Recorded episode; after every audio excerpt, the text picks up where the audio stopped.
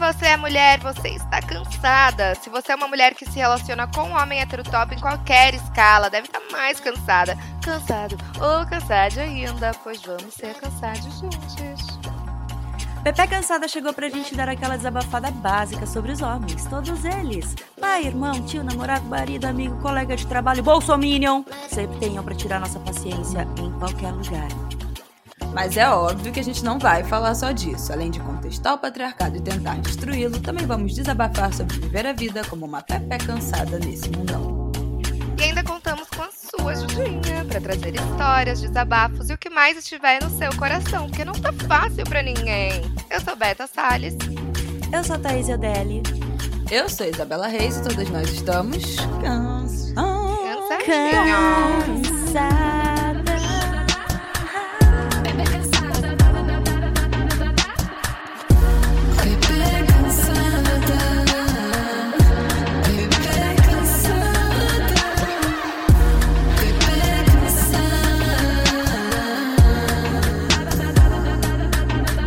A idade chega para todos. E que bom, né? A ciência evoluiu e, com ela, a possibilidade de envelhecer com saúde e qualidade de vida. Mas a gente está pronto para essa conversa? O etarismo, que é a discriminação com base na idade, segue a todo vapor. E os jovens ainda acreditam fielmente que fazer 40 anos é quase um atestado de óbito. E desde quando 40 anos é velha, gente? Como sempre, para mulheres, envelhecer pesa mais.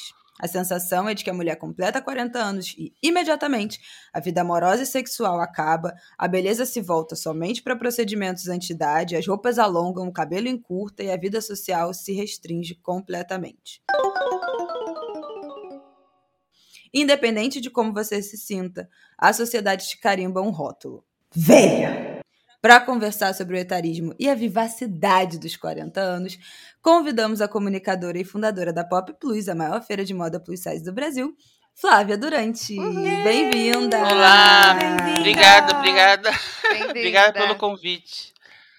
Muitos, muito animadas para esse hum. papo, Flávia. É um prazer Faz, te receber. Faz tempo que a gente queria gravar sobre esse tema, né? Ah, legal. Pois é, esse tema tá quicando. E eu tenho acompanhado você no Twitter, especialmente. Vira e mexe, você solta algum tweet comentando sobre isso, né? Sobre uma festa que não, que não foi, que, que não chega o convite para os eventos, que as publicidades também já vêm muito direcionadas, né? Tanto os anúncios que chegam para você, tanto os pedidos de orçamento para publicidade já chegam muito direcionados para é, creme anti-idade, para coisas que como se não, se não fizesse mais nada da vida além disso. Eu queria que você falasse, começasse falando para a gente um pouco como é que você percebeu Sim. essa mudança, como foi isso? É, é, é meio surreal, assim, é uma coisa é, bem nítida, né? A partir do momento que eu fiz 40 anos, eu tô com 45 agora, e, e é bem nítido a caixinha que começa a colocar a gente. Eu sou uma mulher uhum. Casada, mas não tive filhos. Eu hoje em dia, né, como microempresário, tenho alguns privilégios, né? Eu posso escolher o que eu posso fazer como trabalho e tudo, né? Não é tudo mais hoje em dia que eu aceito. É, mas eu tenho um, um, estilo de vida que, é, por exemplo, eu gosto de viajar, de ir para um festival de música. Eu não tenho. Uhum. Eu, eu, escolhi não ter filhos, né? Eu tive esse privilégio também, que eu, eu acredito que escolher não ter filhos uhum. é um puto uhum. de um privilégio, numa sociedade na qual a maternidade é compulsória. E, é, uhum. e os meus temas, eu, eu gostaria de estar falando hoje em dia, né? Eu como trabalho comunicação e tem essa coisa aí de, de influenciadora, é, gostaria de estar sendo convidado e fazer, escrever mais sobre isso, sobre música, que são os meus temas, né? Música, uhum. gastronomia, viagens. E os convites completamente sumiram, né? Aí o que pinta hoje em dia, assim, é convite para publi de, de creme, de, de uhum. rugas. Ah, você não quer vir aqui na minha clínica para fazer uma parceria com um Botox, não sei o quê. Eu, não, não, não, muito obrigada, agradeço. Outro dia mandaram um creme para fazer não sei o quê da, da, da Pepeca, que agora skincare tem até na Pepeca também. É. Aí eu postei assim, meio criticando, e a, a, a pessoa da agência não gostou muito. Aí é fogo, né? Porque se as pessoas estão dispostas a mandar para uma pessoa que é metida a mim e tudo, então também tem que entender que eu vou criticar É, aquilo, isso né? é verdade. Tá. Exatamente. Então- Você não vai se vender É, é um totalmente risco, pra né? marca, né? E aí eu sinto que eu tô entrando numa caixinha ali que eu não gostaria de estar. Não que eu, eu acho que eu já não tenha mais limitações. Hoje em dia, se eu vou tocar na noite, né, como DJ, eh, eu fico até 5, 6 horas da manhã, eu já preciso de três dias de, limita de descanso ali. Não É. vou estar pronta no dia seguinte. Eu não gosto dessa de. Mas isso não tem Né? relação exata É. só com a idade, né? Tipo, eu tenho um filho pequeno. Eu não Uhum. vou pra night se eu for, não existo no dia Sim, seguinte. Porque sim. ele vai acordar, É. ele vai me demandar. Uhum. Então a gente entende, né? As pessoas colocam uma limitação que é da, como se fosse uma coisa da idade, Uhum. Que não necessariamente, né? Só pessoas de, com mais de 40 Sim, anos. às não vezes vão é para da a night. própria Eu não vou pessoa, pra night, sim, exatamente. exemplo. E aí eu percebo que eu tô entrando nessa caixinha ali. Não, você tem mais de 40, você só pode falar de, de rugas, de botox, de é, divórcio, né? Para quem tá se divorciando, de Divórcio. filhos adolescentes. No máximo Caos. ali de mercado de trabalho, né? Porque você só pode pensar em trabalhar. Agora, em Como lazer, conciliar né, e- a carreira. Ah, lá. é, como conciliar carreira e vida pessoal, agora em lazer, em moda, em beleza, Sexualidade, né? Tipo, sei lá. sexualidade, passeio, festival de música, nem pensar, né? Imagina uma, uma coroa dessa aí assanhada e pensar nessas coisas, que não tem nem cabimento. Que velha safada! Né? Então eu fico meio revoltada e eu sinto que é mais uma luta aí que eu vou ter que uma briga que eu vou ter que comprar além da questão de, de- da moda plus size, da gordofobia, né? É. Que eu já briguei a vida inteira, eu pensei, puta, agora eu vou descansar, né? Vou fazer só A o que eu quero. militante Não, vai agora poder que descansar. Ah, fini- finalmente a militante vai descansar, não, ainda vou ter que ficar aí É sempre uma luta, né? brigando pra, né, Foda. Desbravar mais esse tema. Lógico, tem mais mulheres também falando sobre essas questões, né? E, e eu não, sabe, não, não gostaria de ter que estar falando sobre isso, Uhum. né? Eu queria estar só curtindo a minha vida e não ficar ali me sentindo excluída e rejeitada. Não, eu queria estar recebendo convite pro Lollapalooza, pro Primavera Sound, sim. É, é tipo, você fez 40 anos, você. Alô, automaticamente deixou de gostar de filme, de Não é nada. Exatamente, eu sou a mesma pessoa, só tô com um pouquinho mais de dor nas costas, ou cansado e tudo, mas sou exatamente a mesma pessoa. Tenho curiosidade por- pelo novo, eu tô sempre indo atrás de, de- de bandas novas, eu viajo quase todo ano para ir para um festival de música e eu tenho horror a. Ai, no meu tempo era melhor. Ai, no meu tempo era melhor ouvir vida, eh, videocassete e ficar rebobinando a fita. Deus me livre, eu tenho bode, pavor né? disso. Eu prefiro agora ir no streaming ouvir todas as bandas que eu quero em, em um dia, assim. Eu tenho pavor de, de nostalgia. Lógico que eu respeito, né? Tem coisas antigas que eu gosto. Eu gosto de fuçar também, descobrir. Mas eu tenho pavor desse saudosismo que não leva a nada. Não, também. e é uma, uma visão muito, é, sei lá, de quão antigo vem isso, mas tem um negócio também, né? Biolorai depois dos 40, menopausa, é, não pode mais engravidar. Aí, como se a mulher tivesse ficado inútil, né? Tipo, você não tem mais Uhum. serventia Uhum. alguma. E hoje é isso. Você passou Uhum. dos 40, você não pode mais é, acompanhar moda, você não pode acompanhar novidade de Uhum. música, você não pode, sabe, acompanhar. na- é, é como se você pudesse Mas- acompanhar novela. É só novela da que Globo que é? vale agora pra Sim, mulher é, de 40 anos, sabe? Mas, mas sabe um É. ponto meio foda? Tipo, você tava falando, Flávia, sobre ser DJ e tal, discotecar. Eu vejo, por exemplo, várias festas que eu vou, o KLJ vai tocar. O KLJ tem 53 anos. Nunca, ninguém Sim. criticou, nunca ninguém falou um A, assim. Ele segue sendo, tipo, ai, aplaudido, ovacionado, galera pagando um pau pra ele. Tipo, é muito Uhum, diferente, uhum. né? Pro homem. Uhum, Sim, exatamente. Agora você vai ver uma mulher, uma DJ mais velha. É muito difícil. Eu vejo as minhas amigas Nossa, eu não DJs mais consegui nem velhas também. pensar agora. Putz, Em homem os já me vieram vários na cabeça. vários, DJ Nuts, É, Kylie tem J, vários. os caras do Tropiquilas, tipo, É, Uhum, eu tem pensei tudo mais de nele, do- 40. da galera do É. E são uns puta DJs, né? Não, né? não, dá são negar. ótimos. E não param de trabalhar, né? Então aí, agora as meninas não. Tem o, até para você ser uma artista também tem um padrão, além da questão do, do- de corpo, de beleza, é, de idade também. Você só vê as DJs também cada vez mais novas e no padrão É, modelo, né? Uhum. Lógico, não tô também criticando, né? Mas é, não pode ter só isso, né? Eu não consigo pensar em uma você- DJ mais velha. Tipo, É, não bizarro. vem ninguém à minha mente. E, e você sente, quando você percebeu essa mudança é, do mundo, né? A partir do momento que você fez 40 anos, você acha que isso foi uma coisa que te impactou mais a partir do trabalho, da sua presença nas redes, ou no seu entorno também? é, você, você começou a ouvir comentários ou estranhamentos, porque eu vejo várias mulheres comentando que a família fala, nossa, mas você ainda vai essa roupa curta. Não, que tá na hora de. Né, tá, pinta esse cabelo. E, e depois eu até queria te Corta. perguntar sobre o seu cabelo grisalho, como é que foi Sim. isso. Mas você acha que na- no seu entorno, assim, pessoal, isso também rolou? Ou foi mais A minha algo f- da- das redes do trabalho? A minha família meio que já desistiu porque percebeu que sou porra louca mesmo e já desencanou, assim. Mas Eu amo. ainda assim ainda ouço umas graças. Eu engraçado que eu Não, sempre e entra no uma campo do pessoa- doidinha, né? É, Ah, ela é É, doida, ah, ela ela é é, a doidinha, tia, é a assim, tia só uma mulher doida. normal. É a tia doida. Exato. Quem É. não estiver fazendo crochê, boa, assando bolo em casa quietinho. Se você não tem uma tia doida, a tia doida é você, né? Exatamente. Inclusive, Então- esse sempre foi o meu maior assim objetivo, né? De quando envelhecer, é o ser a tia Thaís, doida, ser a velha Exatamente. diferentona, sabe? Porque meu sonho é chegar nos dá É, 60. não, eu tô chegando lá.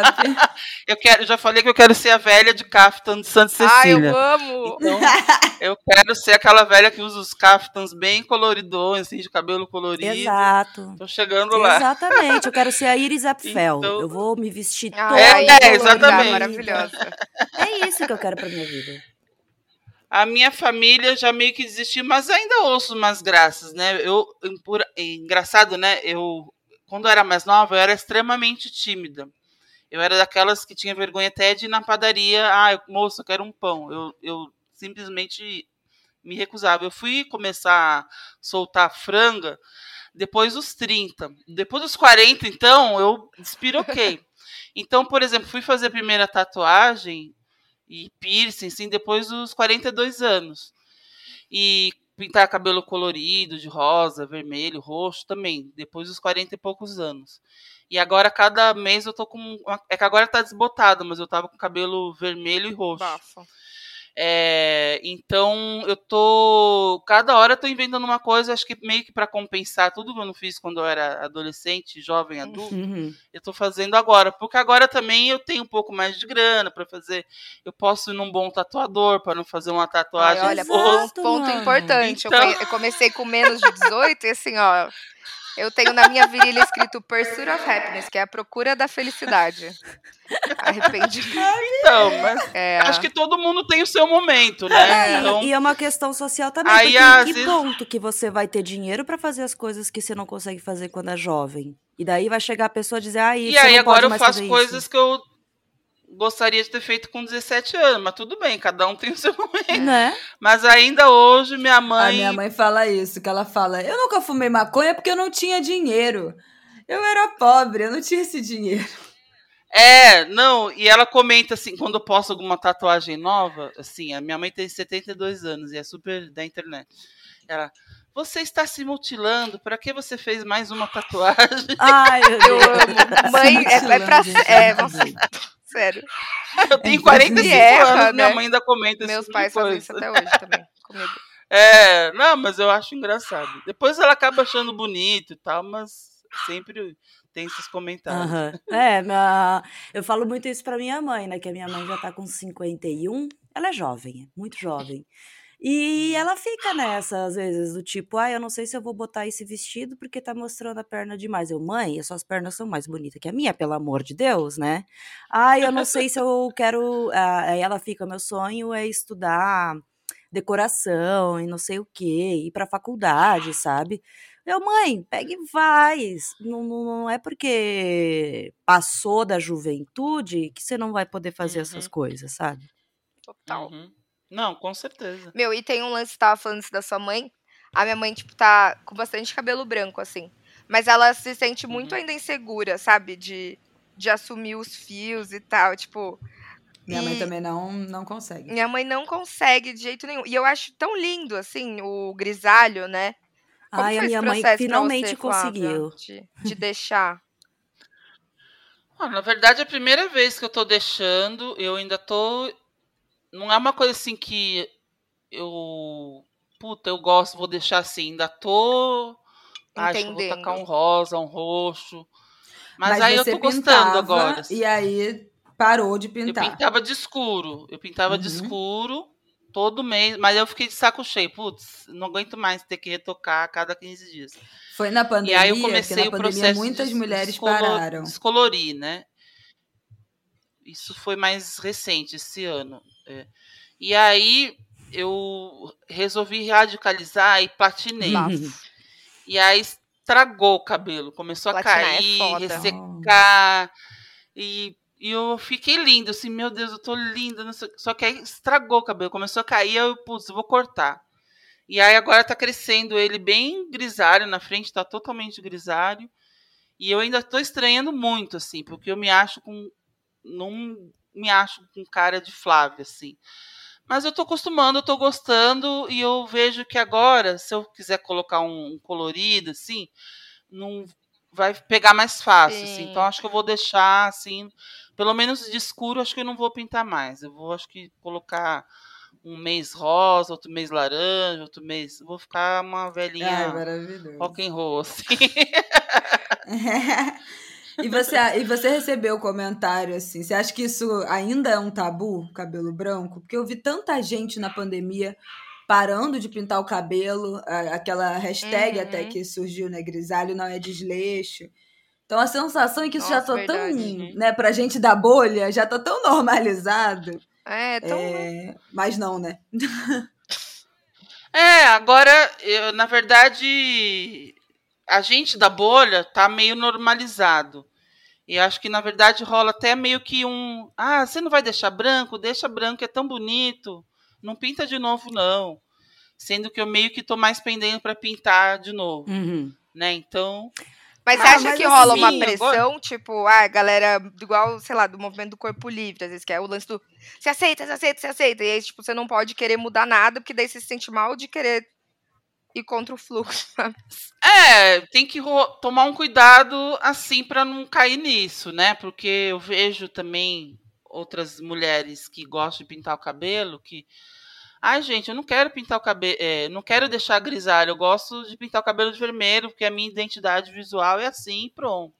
Né? Então acho que a gente o importante é cada um saber o que é melhor para si, né? E não ficar um monte de gente pressionando, ah, vai pintar o cabelo ou não vai pintar o Uhum. cabelo, né? Acho que cada um tem o seu É, timing. ou seja, ou não deem pitaco na vida dos outros, no que os outros devem É, fazer. não. pode- Isso serve para tudo, Você pode né? ter o Pra cabelo cor, branco, cabelo. na semana que vem você vai ter o cabelo rosa. Pô, o cabelo branco é o, o, o, o ideal pra você ficar botando a cor do seu cabelo tanto que quiser. Porque eu não vou Exatamente. fazer essa- isso, isso mano. É o perfeito. Uhum. Sabe que dá pra você É, Não fazer? mais descolorir. Não sei, uma sugestão. Botar viol- violeta genciana num balde de água. Já ouviu? Eu, quando eu descoloria o cabelo, eu fazia isso. E aí você, tipo, vira tudo na cabeça, vai ficar platinadão, assim, ó. Isso eu fazia quando era criança, eu Eu fazia com papel crepom. Eu né? fazia isso quando eu tinha o cabelo descolorido minha e ele avó- ficava, tipo, A minha avó assim, tirava o amarelado do, do cabelo branco, que vai amarelando, né? Ela, ela, Uhum. ela fazia com. tirava com violeta genenciana e ficava roxo várias Ficava vezes. ó. roxo, É, que eu você tem que amo. tomar cuidado na dosagem. Bota demais. Mas É. faz uns... roxas, assim. Acho que faz uns três anos que eu pintei o cabelo, quer dizer, descolori o cabelo pra ele ficar branco. Meu, meu- minha ideia era ele ficar branco vovó. É, então Uhum. também era só na, no matizador, na violeta. É, não, tem que, tem que botar, fazer bastante tratamento, senão detona. Não, é, é horrível. Eu fico tipo, ai, é tão lindo, mas eu, eu não, não- tenho mais saúde mental pra me dar esse Eu não que trabalho sou todo. disciplinada, eu, eu não sou uma pessoa nem um pouco disciplinada. Ainda esse negócio de skincare pra mim, pelo amor, eu não tenho menor paciência. Ai, eu sou. Ai, os viciada. 10 passos. Pra mim é o assunto Isso deve mais dar chato mais da internet. ainda com esse negócio de é creme skincare. Eu anti-ruga. até bloqueei, eu pus filtro assim no Twitter, skincare, porque é muito chato. Ai, os 10 passos da skincare. Enfia Meu Deus, 10, eu prefiro. É, eu prefiro estar procurando foto de homem Ah. bonito, sei lá, de, de banda nova. Coisa chata. Erra. Lógico que eu passo minha- minhas coisinhas assim, mas é um assunto muito chato, assim, pelo amor de Deus, ninguém tem Ô, tempo. ô. Só, sei lá, quem, quem tá sendo pago pra fazer isso, que tem tempo de ficar ali. Ai, não, meni... Ai, meninas, olha, esse creme é maravilhoso. Aí. Sim, vamos me pagar, me mandar coisa, aí eu fico lá fazendo 10 Faço, passos. faço tudo. Não, 10 passos, não dá. Isso- Não, 10 A, a passos é rotina um coreana delírio. já até caiu por terra, porque eram isso, eram sete passos. Inacreditável, gente. Até não dá, Nem onze as não coreanas passos. não querem Ai, mais, eu quer uma super Nem caí elas fazem mais. Eu Ah, super Não, caí na eu, onda então, na época. Agora eu eu, falei, eu cheguei pra minha dermatologista e falei assim: eu quero um protetor que hidrate. Eu não quero nem É, um eu já hidratante e depois um protetor. Eu quero um pular- protetor que me hidrate. Pular etapas. Eu sou assim também. Não, eu gosto tudo que mais passa nada. no banho já. já Nossa, eu adoro. hidratante É, corporal, exatamente. O óleo do banho, o hidratante do banho, tudo do banho. Ô, Flávia, eu tenho uma pergunta. Que você falou assim: ah, é, eu Uhum. escolhi não ser mãe, né? Não queria, escolhi não ser mãe. É, e eu acho que é quando. Eu tenho a sensação, assim, que, que o fato de escolher ter filho ou ter filhos traz uma ansiedade e uma apreensão sobre esse processo. Não é, não é nem de envelhecer, né? Porque eu não tô nem falando de, sei lá, dos 70 anos. Mas do tipo, ai, a partir do momento que eu tiver filho, a vida acabou, né? Tem muito Uhum. isso. Ou então, depois que eu começar a ter uma independência, quando meu filho crescer, a minha vida já acabou, porque eu já vou ter 40, 50 anos. Uhum. Então, acho que as mulheres ficam ainda mais temerosas com esse envelhecimento, né? É, a partir da, também da maternidade. Eu queria te perguntar se você sempre foi tranquila com o envelhecer, com chegar aos 40, com pensar nos 50, ou se você teve medo, ou se você não queria, se você rejeitava, se você achava que, que você estaria vivendo os melhores anos da sua vida mesmo com os 20, 30, e depois o negócio ia decair. Você se surpreendeu nesse processo? Olha, na verdade, eu me surpreendi. Eu achei que ia ser, que eu ia levar mais de boa do que eu tô levando agora. Assim, não não por mim exatamente, mas por essas questões de me sentir excluída da sociedade como eu tenho me sentido, vivenciado, Uhum. né? Não, não só as, as noias, Uhum. né, que, que batem, mas sentindo isso na pele mesmo. Então, e, e aí a gente fica naquela, putz, é, eu trabalho tanto com a questão do, da autoestima e tô me sentindo mal por estar ficando velha, eu sou uma feminista de merda e não sei o que, não sei o quê, mas Uma ninguém fraude. é Acho, perfeito, que- né? é, A acho que gente acaba tem- caindo em contradição, né? Assim, tipo, mas. Uhum. é, a gente sente, né? é, ninguém faz tudo certinho, perfeito o tempo todo. A gente cai em contradição, a gente tem as nossas encarnações. E lógico, eu, eu por exemplo, eu tava vivendo um puta momento, assim, depois do- dos 40. Eu tava assim. é, despontando, né? Depois dos 40 e pouco que minhas coisas estavam dando certo profissionalmente, o Pop Plus estava bombando, a minha sexualidade estava assim, a flor da Uhum. pele, e é, tava tudo dando certo. Daí eu pensei, puta, agora eu vou conseguir realizar vários sonhos, eu vou ganhar dinheiro, vou dar entrada no apartamento.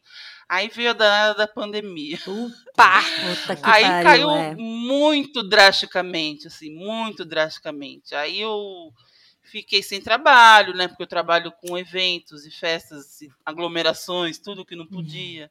Eu fiquei dois anos sem trabalho, sem dinheiro, sem tesão, sem libido. Na merda, assim, super foda. deprimida. Aí foi uma queda muito drástica. Meu pai morreu, não foi de Hum. Covid, mas né, morreu nesse meio tempo. E treta de, de família, enfim, foi uma queda muito drástica. E, e agora, assim, esse ano que eu comecei a me recuperar, né? E pensei, puta, agora eu tô começando a voltar a ser quem eu era. E, e, é, e é isso, né? Então. Só que agora já passou um pouco mais do tempo. Já tenho 45, não tem mais 40. Mas a pandemia então não valeu, né? que- Tipo assim, parece que a gente não. É. É, parece que a estagnado pandemia já. não conta. Outro dia eu fui responder minha idade, eu falei que... que- eu tinha 24 ainda. Porque eu, eu já tenho 26, né? Mas esses dois anos de pandemia, não, não passou o tempo. É. É muito Sim, doido. Eu É, sempre falo exatamente. errado também, mas eu falo que eu tenho 27. Sempre falo errado. É, E- então, a gente até perde a Perde, noção é. do tempo. Uhum. E, gente, eu queria saber também um pouco da, da família de vocês, assim, como é que isso é, impactou essa visão que vocês tinham sobre o envelhecimento. Eu acho que eu já falei que 200 vezes, então eu não vou me estender, mas só para falar para Flávia que eu sempre vi a minha mãe, especialmente, as grandes coisas que minha mãe foi mãe não é cedo, né? Agora é cedo, mas ela foi mãe com 26 anos. E quando ela tinha 40, quando ela fez 40, ela já tinha uma filha adolescente. E ela sempre falou pra mim é, da liberdade que isso deu pra ela, que no momento que ela mais é, cresceu profissionalmente, que ela mais foi demandada do trabalho, ela já tinha uma filha que não demandava, como uma criança né, pequena demanda. E várias amigas delas que deixaram para ser mães perto dos 40, perto dos 40, estavam com esse, com esse conflito. Então eu sempre vi né, os, os 40 anos em diante da minha mãe, agora ela tá com 53, mas como um momento da vida dela em que ela fez tudo, que ela viajou para todos os lugares que ela queria, que ela fez Uhum. tudo de trabalho, que ela viajou a trabalho, que ela foi promovida, que ela tudo grosso assim, sabe, da, da realização mesmo de vida dela aconteceu a partir dos 40 anos.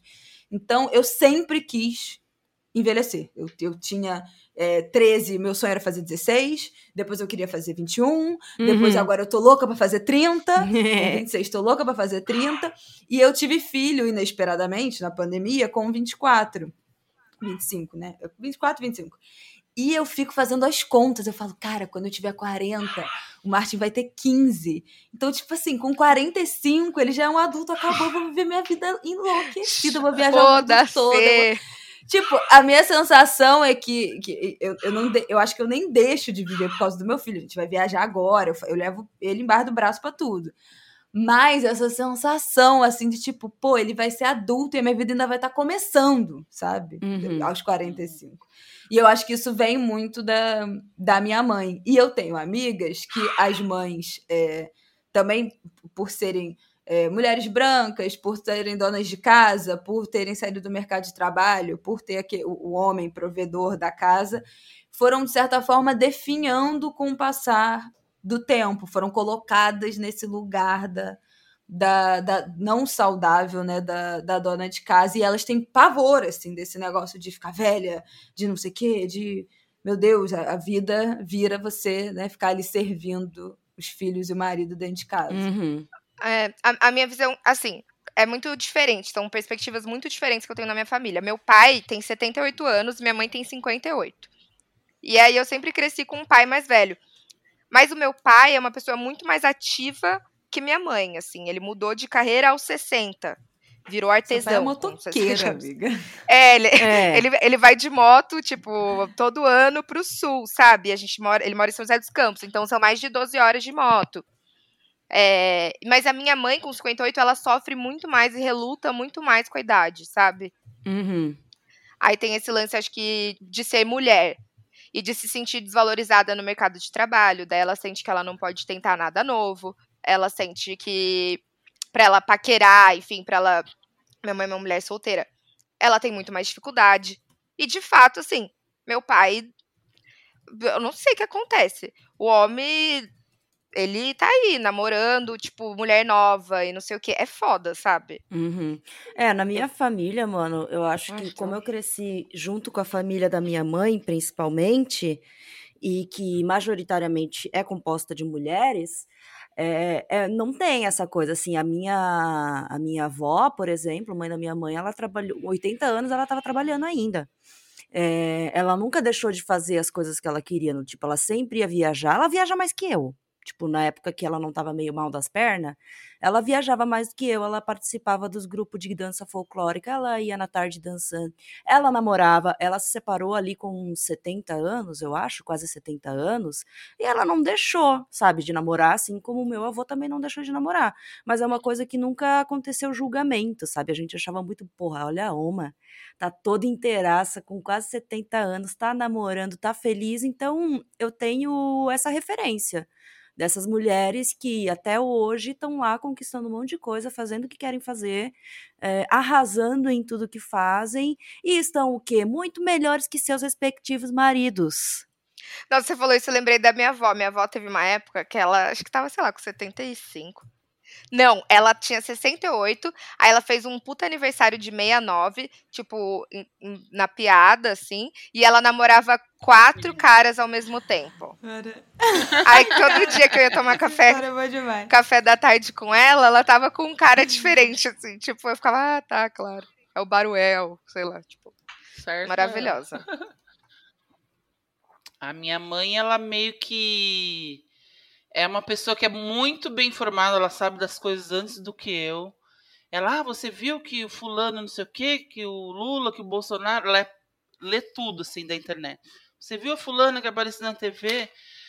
Mas ela meio que, tipo, é, ela meio que se entregou, assim. Ela nunca, depois que separou do meu pai, nunca mais namorou é, nunca mais fez turma de amigas, assim. Acho que ela ficou tão traumatizada lá com meu pai que nunca mais quis saber de homem. Agora, meu pai, por outro lado, era a pessoa que, tipo, era a figura folclórica, assim, do, do Guarujá, né? A gente é do litoral de São Paulo todo mundo adorava ele, e ele era o rei dos bailes, ele organizava baile. Ele morreu com 81 anos e estava indo quase em baile ainda. E era boêmio, né? Tanto que ele, por isso que ele pintava e bordava. E, e era super animado, enfim, fazia de tudo e morreu ah, super lúcido, assim, é que ele morreu de câncer, por isso que ele morreu ruim, assim. Uhum.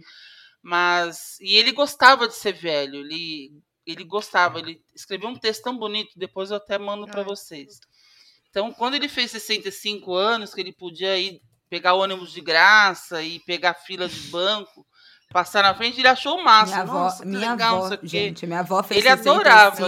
Ele. O dia seguinte, ela estava tirando o cartão do metrô, da gratuidade do metrô e do ônibus. É, ele, ele, assim, minha mãe também é um pouco assim. Eles adoram, eles vão lá e por isso que eu acho que eu peguei essa coisa de defender, assim, porque eles sempre, nunca foram de baixar a cabeça e de defender. Não, eu tenho meus direitos, eu quero. É, se eu tenho direito à gratuidade, eu vou lá, vou defender, vou reclamar. Né? Então, eles sempre nunca reclamaram assim, de, de serem pessoas velhas. assim.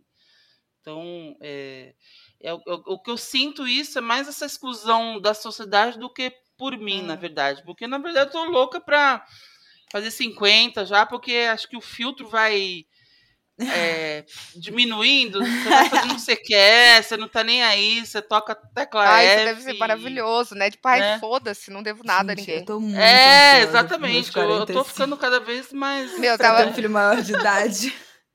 o meu pai, ele faz uma coisa, toda vez que ele tá na fila, tipo, de idoso, na fila normal, ele, come, ele vai agachado, ele começa a gemer, ele fica. Ai! Tipo, como se ele estivesse quebrando, assim. E aí ele, todo mundo fica em choque, sabe? Tipo, ai, o velhinho. E ele é todo barbudo, assim, é muito bom. Ele faz de propósito. Ô, Flávia, também queria te ouvir falando da Pop Plus. Por favor, ah, fala pra gente desse trabalho, né? Que é uma feira de moda plus size, que já se desdobrou, né? Já é uma plataforma também. É, e como é esse seu trabalho também de combate à gordofobia, que também é extremamente importante, uhum. óbvio. O Pop Plus ele surgiu há 10 anos, a gente está fazendo 10 anos Sim. agora em dezembro, né?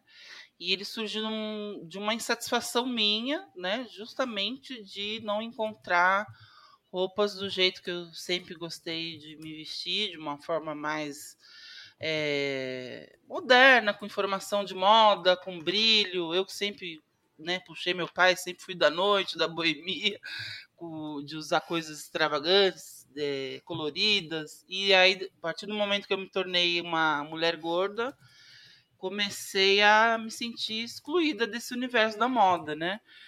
Então, é, comecei de uma forma bem despretensiosa, né, com um bazar pequeno, num galpão no Bexiga, e hoje em dia, meia dúzia de marcas, hoje em dia, dez anos depois, se tornou um dos maiores eventos de moda plus size do mundo, com é, quase 100 expositores, com a média de 10 mil pessoas circulando a cada final de semana, e moda plus size nacional autoral, super de qualidade, moderna, diversa. A gente tem desde moda minimalista, clássica, básica, piriguete, sensual, moda praia, moda festa, tem de tudo, assim, tem uma diversidade hoje em dia muito grande, não só de estilos como de grade também, de tamanhos, né? Então, é um trabalho muito bacana de acolhimento que trata a moda não só como consumo e como tendência, como modinha, como beleza, como também como uma questão de dignidade e de identidade, né? Então, é... e tudo isso gerou uma comunidade muito grande aí, muito forte na, na internet, no evento também, né? E a gente acaba de, debatendo várias questões como a gordofobia, acessibilidade, direitos das pessoas gordas, né? Então, é um trabalho muito bacana que agora a gente também, né, depois desse tombo aí com a pandemia, que a gente não podia fazer os eventos, transformando em plataforma de conteúdo é, para a gente levar toda essa informação que a gente tem aí da nossa comunidade, das marcas e da produção cultural das nossas artistas, influenciadoras para muito mais gente, né? Então dentro ali do, do nosso site, das nossas redes sociais, você vai encontrar é, cultura, moda, beleza, ativismo, né? E o ano inteiro, todos os dias, não só uma vez por ano, em um especial de moda plus size uhum. ou de gordofobia, como as, os, os veículos normalmente costumam lembrar do, desse nosso público uma vez por ano, né? uhum. né? Quando querem cliques ali polêmicas, aí lembro da gente. Nossa, você foi uma das é. primeiras, é. né, a tocar nesse ponto, assim, com relação à moda. Porque hoje em dia eu vejo. Não sei se você segue a Robertita, que é uma historiadora. Sim, sim, e, claro. e, foi a segunda uhum. mulher preta gorda aí pro Paris Fashion Week. Sim, e sim, com alta com costura, né? Tipo, um trabalho muito foda, assim, também. Vou... É, é ela é incrível. Tem muita gente ela massa. já participou já participou várias vezes do Pop Plus em é, debate, é, é incrível, uma super cabeça. Hoje em dia a, as modelos têm uma consciência muito, principalmente do nosso meio, né, do, da moda plus size, tem uma consciência muito grande do, do, de mercado e do papel que elas representam, né? Não é só questão ali de mostrar um produto, uma roupa, e sim de tudo que elas estão representando para essa comunidade, né, que se sentiu desamparada todos esses anos e excluída do mercado da moda, que é totalmente é. cruel, Super. gordofóbico, excludente, né? E a gente está vendo uma mudança, né, finalmente, assim, lenta, mas tá, uhum. tem, vem mudando. Sim, sim, finalmente. A gente está falando sobre esse assunto, né, agora, finalmente. Total. Pois é, eu te perguntar isso, assim, você começou há 10 anos quando acho que esse assunto era quase embrionário. Como é que você, como é que foi essa mudança? Acho que nos últimos três, quatro anos, né, um pouco antes da pandemia, acho que teve um boom aí com o Instagram, com esses movimentos de uhum. corpo livre, body positive. Como é que mudou isso da água para o vinho? Sim, eu tenho sentido, né, um interesse maior, até porque as pessoas, né, as mulheres não querem mais se encaixar em padrões, né, como foi a vida uhum. inteira.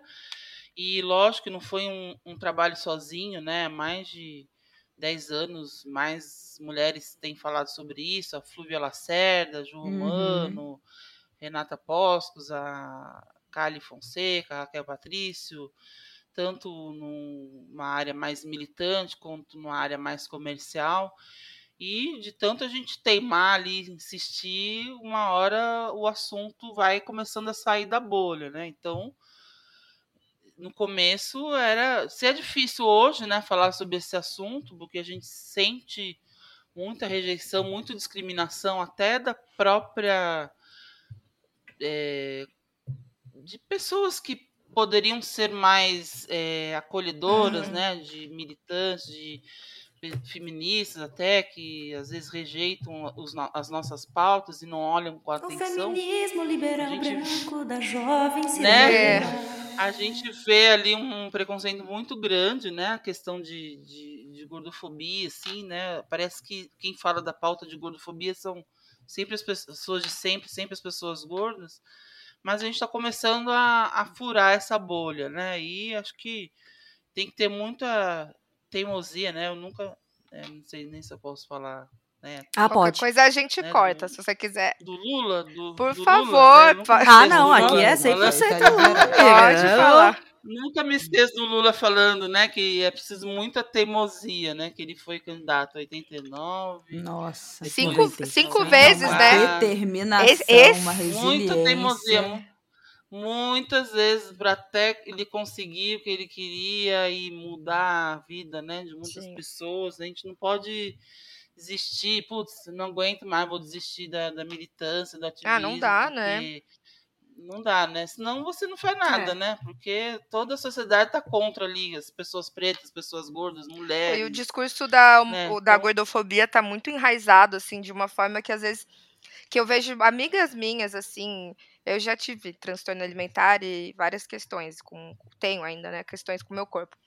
Desde, tipo, comentários, assim, de amigas, às vezes super magras, de se olhando no espelho. Ai, eu tô imensa, eu tô horrível. Nossa, tipo assim, gente, esse, esse tipo de comentário é muito ofensivo. É muito ofensivo. Ou do tipo, ai, tô, tô enorme, tô usando 42. Tipo assim, gente, não, sabe? Isso já me ofendeu muito, assim, já muito. me magoou muito. E é uma coisa que eu não fico quieta hoje em dia quando eu ouço. Porque ah, não, tem que, não tem... tem que dizer assim, sim, eu estou usando 42 e você que é feia.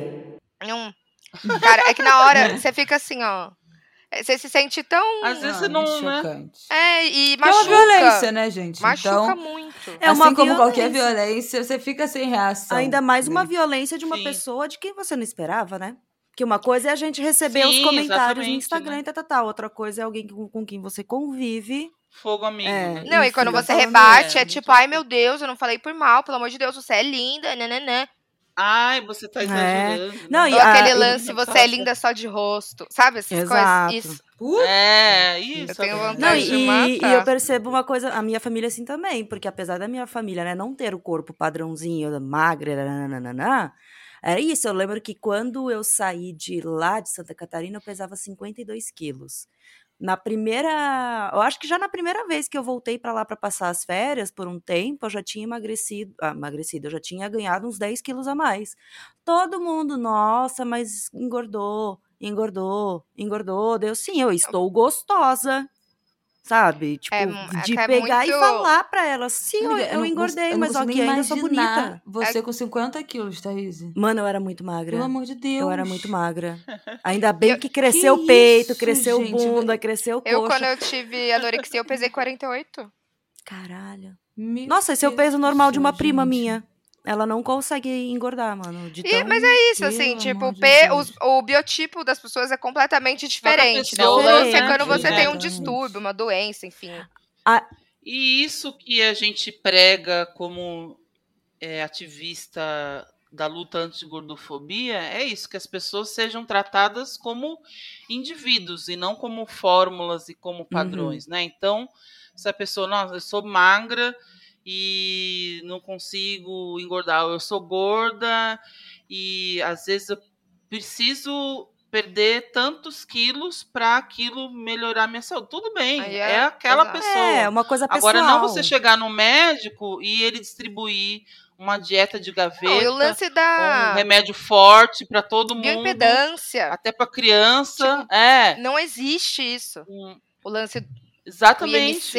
O negócio do É, IMC, não, que é IMC do é século tudo cagado. retrasado. Tudo E, e Não, fora, e- e- quando e é você bom- tá acima, ah, você tá, tipo, gordo, acima do peso, você vai no médico, ele sempre vai tratar como se o problema fosse o seu peso. O Uhum. peso. E isso é muito Exato. incômodo também.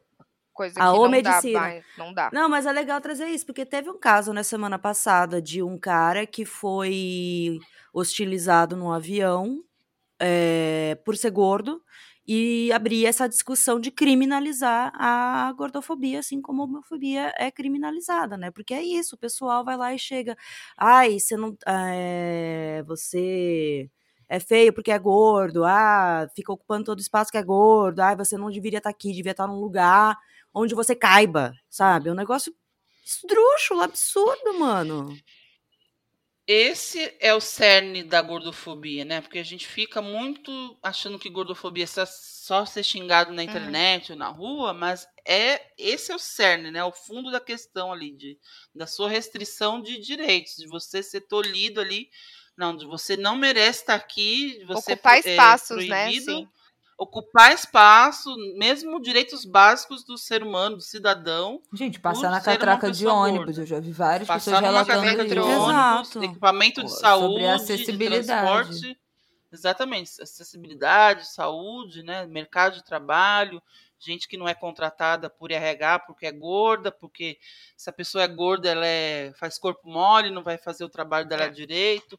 Enfim, uma série de questões, né, que às vezes a gente fica só falando ali da autoestima, da moda, Uhum. que são importantes também, né? É o que eu trabalho, mas a gente precisa ir cada vez mais a fundo é, Você falou nessas da- questões da e saúde. né? E meu marido é médico, e vira e mexe ele fala de um paciente que chegou, que era gordo, e que não conseguia fazer a ressonância porque não, não cabia na máquina, porque É, a, exatamente. tomo, a, a maca da tomografia não sustenta Surreal, o né? peso. Tipo, dentro pra- do ambiente médico. Gente, tipo assim, isso não existe. A maca não, não sustentava o peso da pessoa. Então, assim, E aí, como é que a pessoa vai ter saúde assim? né? Uhum. E Exige isso é direito, saúde né? do gordo. Direito, né? saúde aí, é que direito. E aí vai? você começa a evitar lugares e ficar invisibilizado praticamente, né? Ex- E vai ficando cada vez mais sa- sem saúde, né? Fora a sau- sem falar da saúde Uhum. mental, né?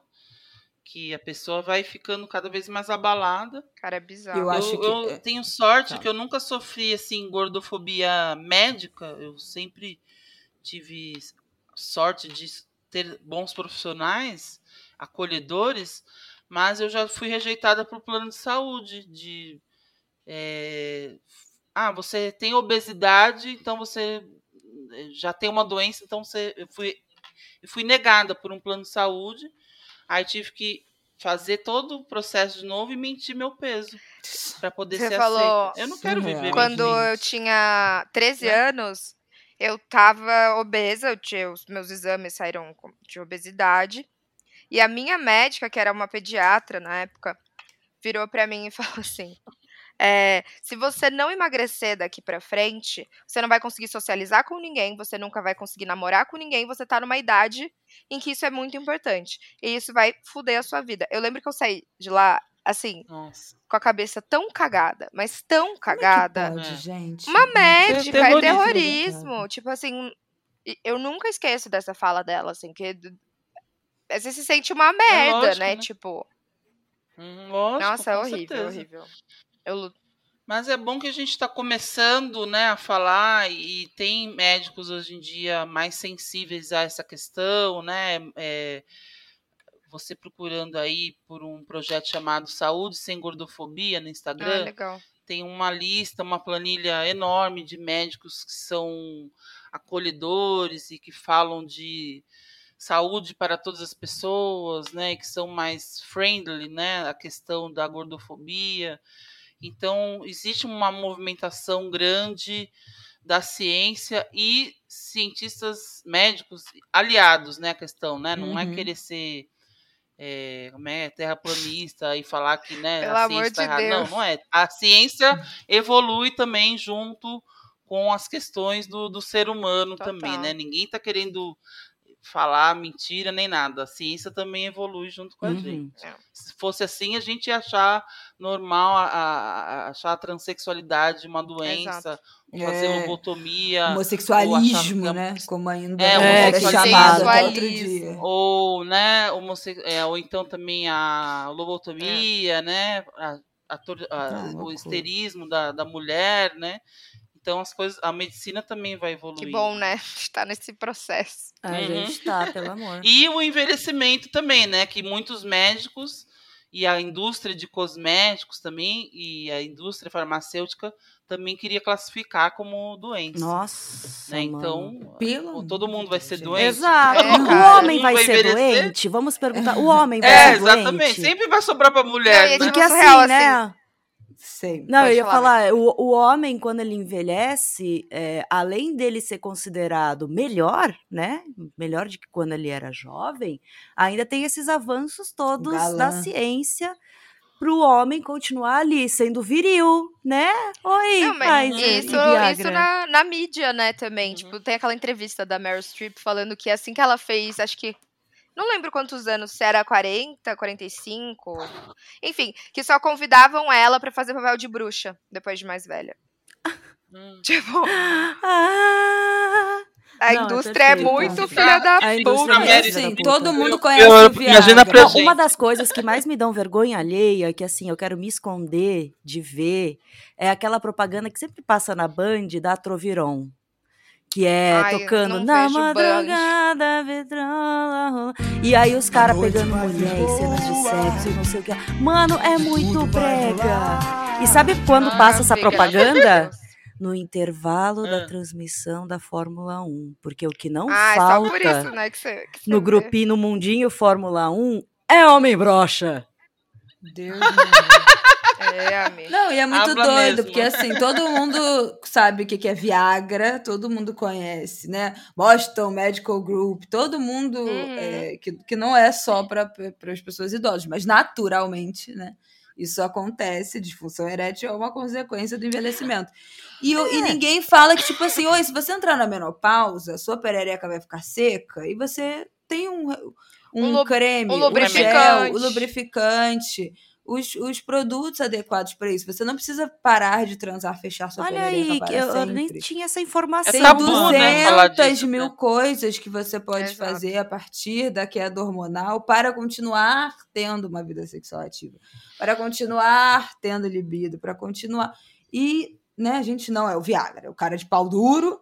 E aí, as mulheres mais velhas, né, a, a, a libido cai eventualmente, tem uma dificuldade, sente dor para transar porque a lubrificação cai, aí vai os velhos atrás das novinhas, porque as Uhum. mulheres mais velhas, para elas, é relegada a informação de que você pode continuar tendo vida sexual ativa, né? Depois dos Uhum. 45, 50 anos. Então é, Tudo é cagado. doido, gente. Tudo cagado, nossa. E é muito similar, tá eu, aqui, eu amamento. Então a prolactina tem o mesmo efeito no corpo, mais ou menos, não, não exatamente como a menopausa, mas nessa parte da, da libido e da lubrificação. Então, assim, a perereca fecha completamente. Você fica absolutamente sem lubrificação. É. E a libido também dá uma baixa, Mas- porque é o seu corpo falando, tem uma criança mamando, essa pessoa não está pronta para ter outro Para ter outro filho. ainda, Isso é a né, na natureza dizendo, mulher, você já tá amamentando um, você vai querer fazer outro? Exatamente. Deixa essa é criança caro. crescer. Então. É, é bizarro, porque assim, realmente você vai transar, se você não tiver conhecimento de que existe lubrificante, né, que você pode fazer, explorar sua sexualidade, tem lubrificante, tem preliminar, tem vibrador, você é pau na, na, na vagina e acabou, dói, não entra, machuca? Uhum. Não tem condição de transar desse jeito. Uhum. E aí, o que que faz? Para de transar. Como várias mulheres pós, depois de ter filho, né, nesses primeiros anos, no pós-parto, a vida sexual acaba porque não conhece outras coisas para além Hum. do, do sexo como existia, como conhecia antes, e que era uma beleza de fluidos e tudo acontecendo, que não tem mais. Né? É. Não há. Enquanto você não, não te- explore outras formas. porque Exato. Cê enquanto quer ter uma, uma, uma visão baixa, de como é rolar. isso? Lembre, nesses quatro anos de Bolsonaro, você conseguiu transar nesses quatro anos de Bolsonaro? Não, minha, minha pepeca fechou libido, durante a maior parte desse É. tempo. Teve um lapso aí de um mês que ela abriu de novo e foi feliz e depois ela. ó, Ai, olha. É, Gente, falamos É. tudo e mais um pouco. né? Nossa, pro e podemos falar mais ainda, né, um dia. Eu posso falar umas coisas que eu lembrei Pode. agora? Pode, favor. Considerações Claro. finais. É, porque a gente acha que quando tá mais velha e tem filhos, a vida acabou. E lógico que- no Brasil, né, a gente tem outras questões, né, que é a desigualdade, né, a Uhum. exploração, o, o machismo, né, e a gente tá nessa situação não é à toa, né, mas por exemplo, quando eu viajei para, eu comecei também a viajar pro, fora do país já com quase 40. E quando eu fui para Londres eh, em 2018, eu fiquei muito boba assim de ver como as pessoas as famílias estão em todos os lugares. Você vai no metrô, no teatro, nos shows, tem casal e mãe com dois, três filhos e carrinho para lá e para cá, assim. E, e eles estão com a família participando de tudo. Você não deixa de fazer suas coisas porque você eh, casou e teve Uhum. filhos. Lógico que tem várias questões, porque lá você ter uma babá é bem mais caro, né? Eles, Uhum, Elas cobram um valor justo, né? Uhum. Lógico. Exatamente. E aqui, né, hoje, eles também teve a questão da colonização que fez com que o Brasil tivesse, né, Uhum. nessa situação que está hoje. e a é escravidão longa também, né? Que colocou ali a mulher negra. E a escravidão, lógico, aqui- Sim, exatamente. E tem o subemprego e tudo, né? Mas é, é, foi interessante esse choque de realidade que eu tive, assim, de ver como as famílias lá estão, e na Espanha, em Portugal também, estão em todos os lugares. E festival também, Uhum. fora, no, no Primavera Sound de Barcelona. Primavera. Eu vi ali casais jovens também, é, com filho pequeno, botavam um protetor de ouvido na criança e estavam lá né? curtindo o festival Isso, com a galera ali no meio, sabe? E não é que, ah, não, não vou porque tenho filho. Lógico que tem essas questões todas, né, que, que eu citei, mas é, é, é, é fogo, né? A gente fica até meio revoltado. Putz, o Brasil podia estar numa situação melhor, né? Se não fosse todos esses Sim. recortes aí, né? E tá todo mundo tendo uma situação mais igualitária, né? E curtindo com os filhos e tudo, com a família, né? Mas, enfim, É. né? Acho que. Não, tem uma coisa que é esse debate da acessibilidade, né? Que a gente, ah, por que que... Onde estão os nossos idosos, né? É, Uhum. que a gente fa... é isso, essa sensação de que na Europa, principalmente também, porque tem muito mais é, idosos do que aqui, né? A tal da pirâmide etária invertida, Uhum. mas lá você consegue sair na rua sem tropeçar, basicamente. Sabe? Sim. Ah, Você consegue andar com o seu andador sem que aquilo seja um risco a você cair e passar por uma situação não só de saúde, mas de constrangimento. Né? Você falou Você cair, eu consegue quase andar caí na aqui. rua com a sua cadeira de roda é, sem que isso gere para você qualquer tipo de constrangimento de não conseguir acessar os lugares. E antes de eu ter filho, eu já tinha ouvido, eu não sei exatamente aonde, mas o debate que a depois de a maternidade ace- é, é, abre os olhos das famílias, das pessoas, enfim, especialmente das mulheres, porque são quem é quem está cuidando dos filhos, para a questão da acessibilidade tanto de pessoas com deficiência quanto para idosos. Isso é verdade, porque Uhum, agora eu saio uhum. de casa sempre com carrinho de bebê. Uhum. Onde não passa um carrinho de bebê, não passa uma cadeira de roda, não passa um andador. Não, se, se, se eu não consigo atra- a- atravessar a roda num buraco, uma, uma pessoa idosa vai cair ali. E, Uhum. e, e eu nem acho um muito cadeirante, importante nem uma mulher grávida, nem uma Exatamente. pessoa que gorda. a e- gente, a partir desse lugar da maternidade, se levante também para acessibilidade. Tem uma calçada aqui na, na- no meu trajeto para creche que está toda esburacada e tem uma placa de um escritório de arquitetura que vai reformar, vai fazer obra. Eu mandei uma mensagem pro escritório no Instagram. Eu achei o Instagram. Falei, olha só, vocês estão com um buraco imenso na rua, passa carrinho, passa idoso, aquilo ali tá um perigo. rarararara. assim, cumprindo o dever cidadão, que se eu não tivesse sido mãe com um carrinho de bebê, talvez eu não tivesse essa atenção. Tocado, né? Uhum. que, que deveria ser de todos nós, né? Apenas como cidadãos, mas essas pautas se aproximam muito. E também tem uma questão, para além da a qualidade de vida no Brasil, a gente ainda está chegando na longevidade, essa longevidade não necessariamente vem com qualidade de vida, especialmente se a gente estiver falando de idosos pretos, pobres, periféricos, e, e enfim. Mas o acesso à cidade é, o espaço público, né? Isso também, a forma como a cidade é organizada, é pavimentada, se tem é, rampa na calçada, isso faz com. Isso é determinante para as mulheres saírem com as crianças e não serem excluídas da vida em sociedade, e os idosos saírem de casa para uma vida social e também não se, se isolarem é, dentro de casa. Uhum. Então, votem. E Basicamente, disso, o nosso voto é, é. importante. Tudo isso para Exato. dizer. E a questão cultural também, né? Porque às vezes, mesmo você vai ver, mesmo em, que- em regiões mais privilegiadas, vai, tudo bem, vai num bairro mais classe média, igual a Santa Cecília. Você vai num lugar que a, a mãe solo vai com uma criança e não pode ir no lugar porque não pode entrar criança. Foi Né? na Santa Cecília que E, isso aconteceu né? recentemente. Olha aí, É, ó. exatamente. O bairro recentemente. grátis. Depois teve um, teve um puta pau que depois eles reverteram. Reverteram mas, naquelas, né? né? Hum. É, com muita treta, né? Mas. E, e não, não pode acontecer isso. Criança é cidadão, idoso é cidadão, pessoa com deficiência é cidadão, pessoa gorda. Tem esses lugares agora que tá na moda de cadeira de praia Ah. nos bares, eu não Que é o consigo mesmo ir. lugar, eu mesmo sou gorda, lugar eu peço que não mais cinco. criança. É, exatamente.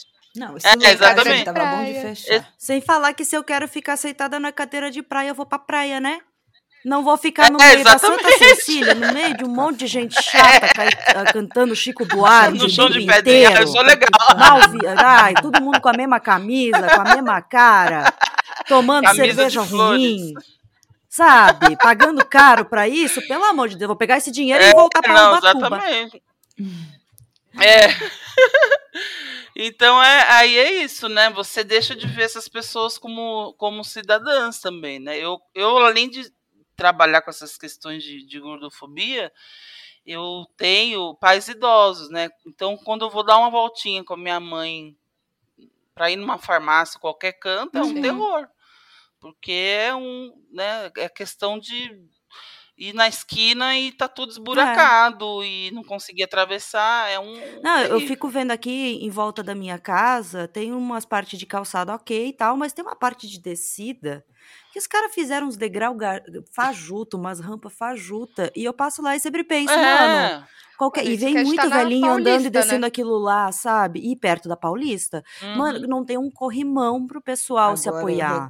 Sabe? Tem que ter um corrimão eu nessas descidas assim. pro pessoal se apoiar, caralho. É Aí eu- é que eu fico de É. olho, né? Porque assim, meu cachorro, ele é meio animado demais às vezes. Então eu tenho que ficar segurando pra não derrubar o velho, né, tadinho? O velho não tem nada a ver com isso. Aí eu já fico, meu Deus, o velho vai Ah. tropeçar Agora nesse, eu tô assim, eu nesse mando degrau. Eu faço os Ah, mas tem que caralho, o Rafael, meu marido falar que, que ele fica rindo que eu sou que eu arrumo confusão com todo mundo. Mas, gente, isso é exercer o nosso dever cívico, entendeu? Exato. Dá, a Uma coisa que eu quero fazer. Uma mensagem, se eu não, se eu não puder mandar uma mensagem, se eu não é, se eu me, me tolir, ou se eu achar que é um excesso, eu mandar uma mensagem no Instagram para um perfil que tá lá pendurado numa placa, não faço mais nada. É, tipo assim, exato. Isso é, é a coisa mais besta que existe, Básica, sabe? né? Se eu não Não, puder assim, reclamar é- neste ponto, fudeu, basicamente. E, e, assim, o pessoal acha que, né, é o, di- o individu- individualismo de novo e não pensar no próprio futuro. O pessoal acha que É. porque ele dá conta de pular o buraco, os outros vão dar também, ele tá nem aí. Então, essa sociedade é uma sociedade que não cuida dela mesma. O, o negócio é a gente cuidar de Sim, todo exatamente. mundo. Então, Devia ser uma questão de Exato, todos. e, né? e- e pensar, e olhar pra rua, e ver quem eu posso cobrar isso. Ah, eu fiquei sabendo agora que toda, que tem sempre, acho que, não sei se é semanal ou mensal, reunião de grupos aqui do bairro, sabe? Pra cuidar disso, pra ficar de olho na segurança, na acessibilidade das ruas, sabe? E, e- começar a Uhum. participar dessas coisas, pra você saber pra quem cobrar, como fazer, se unir e conseguir fazer essa mudança, né? Gente, vote. Uhum. PT. Votem. Já votamos, Sempre. mas, tipo, percebam sempre que esse- essa atitude, é, olhar para a cidade, pensar no que ela pode melhorar e agir para isso, é uma coisa que vai impactar diretamente a sua vida. Política é é, isso, a sua vida é política. Então Tudo você é tem que ir lá e botar a cara. Se você não se importa, amanhã será você caindo na calçada, quebrando o baço, e eu vou fazer o quê? Vou ter empatia? Eu vou rir. É Obrigada, pro Felipe. Bora pros nossos- É dando que você recebe, rapidérrimo. É A Flávia já falou do... Flávia já falou do saúde sem gordofobia. Flávia, fala todas tá as suas aqui. redes, fala Oi. tudo do Perf- Pop Plus. Uhum. Bom, do Pop Plus, a, o Instagram, né, que é o nosso principal hoje, é o Pop Plus BR. E a gente tem o site que é o popplus.com.br, com as notícias, a agenda dos eventos.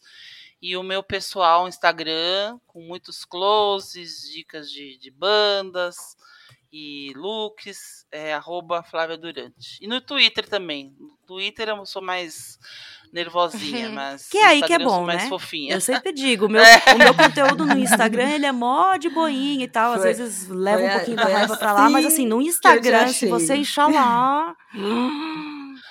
No tu- É. Então, é isso. Obrigada, meninas, pelo convite. Adorei desabafar Ai, um sempre A gente amou. Tudo. Se você tiver com Gente, uma. eu tenho Me uma... mandem convites para as Né? festas, hein? Quando você é. tiver com uma ideia na cabeça de, de reclamação, você já manda pra gente, a gente faz o roteiro, já Manda chama e já gente. grava. Ah, tá bom. Boa. Gente, eu tenho uma indicação. é, também foi mais ou menos como eu conheci a Flávia, que é da Ana Soares. Que elas vivem se marcando e trocando sobre esse assunto do, do, do envelhecimento, né? Desses 40 anos mórbidos, quase. Ah, o Instagram da Ana é Moda Pé no Chão. Ela é consultora de estilo, consultora de moda. E, e ela tem uma perspectiva. Ela, ela foi mãe com 41 anos. É, então ela fala bastante sobre isso, como as pessoas acham, nossa, né, aquela coisa da gravidez geriátrica, que absurdo, uma mulher engravidar aos 40 anos, não sei o que, como foi essa visão para ela. É, e também fala muito de como as mulheres, é, como a moda pode ser. é, como a idade pode restringir a forma como as mulheres se vestem, gostam de se Uhum. vestir, se expressar através da moda.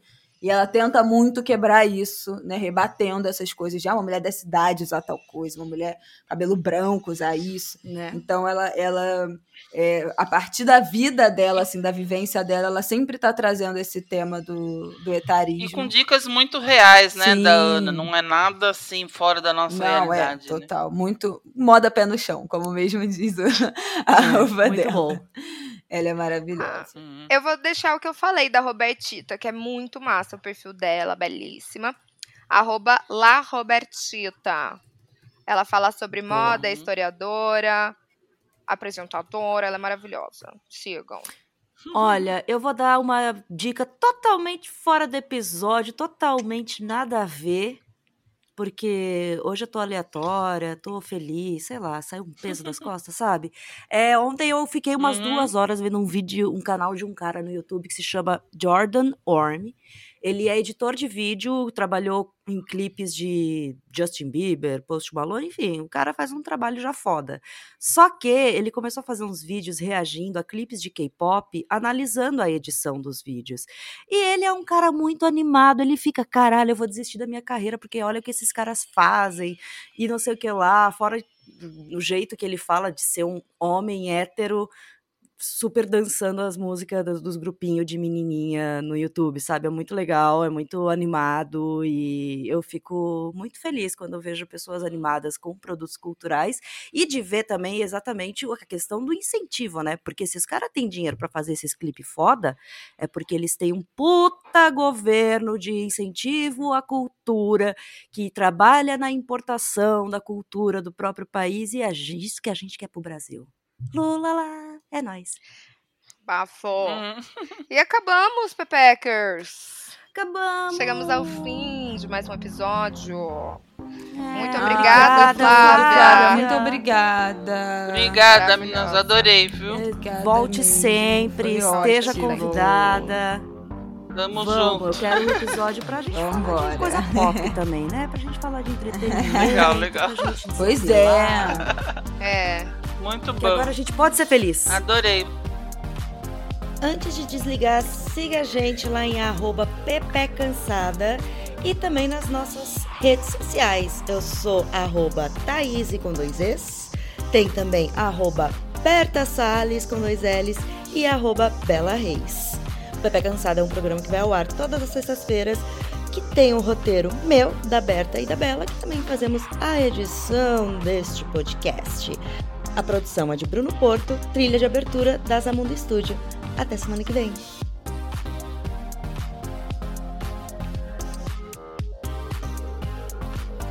Peraí. Perdão. Amiga! Não, eu fico com Tudo bem. uns, uns negócios de manhã cedo de ficar rodando, arrotando. De manhã sabe? cedo, duas da tarde. É, são duas da tarde. Eu acordei tarde.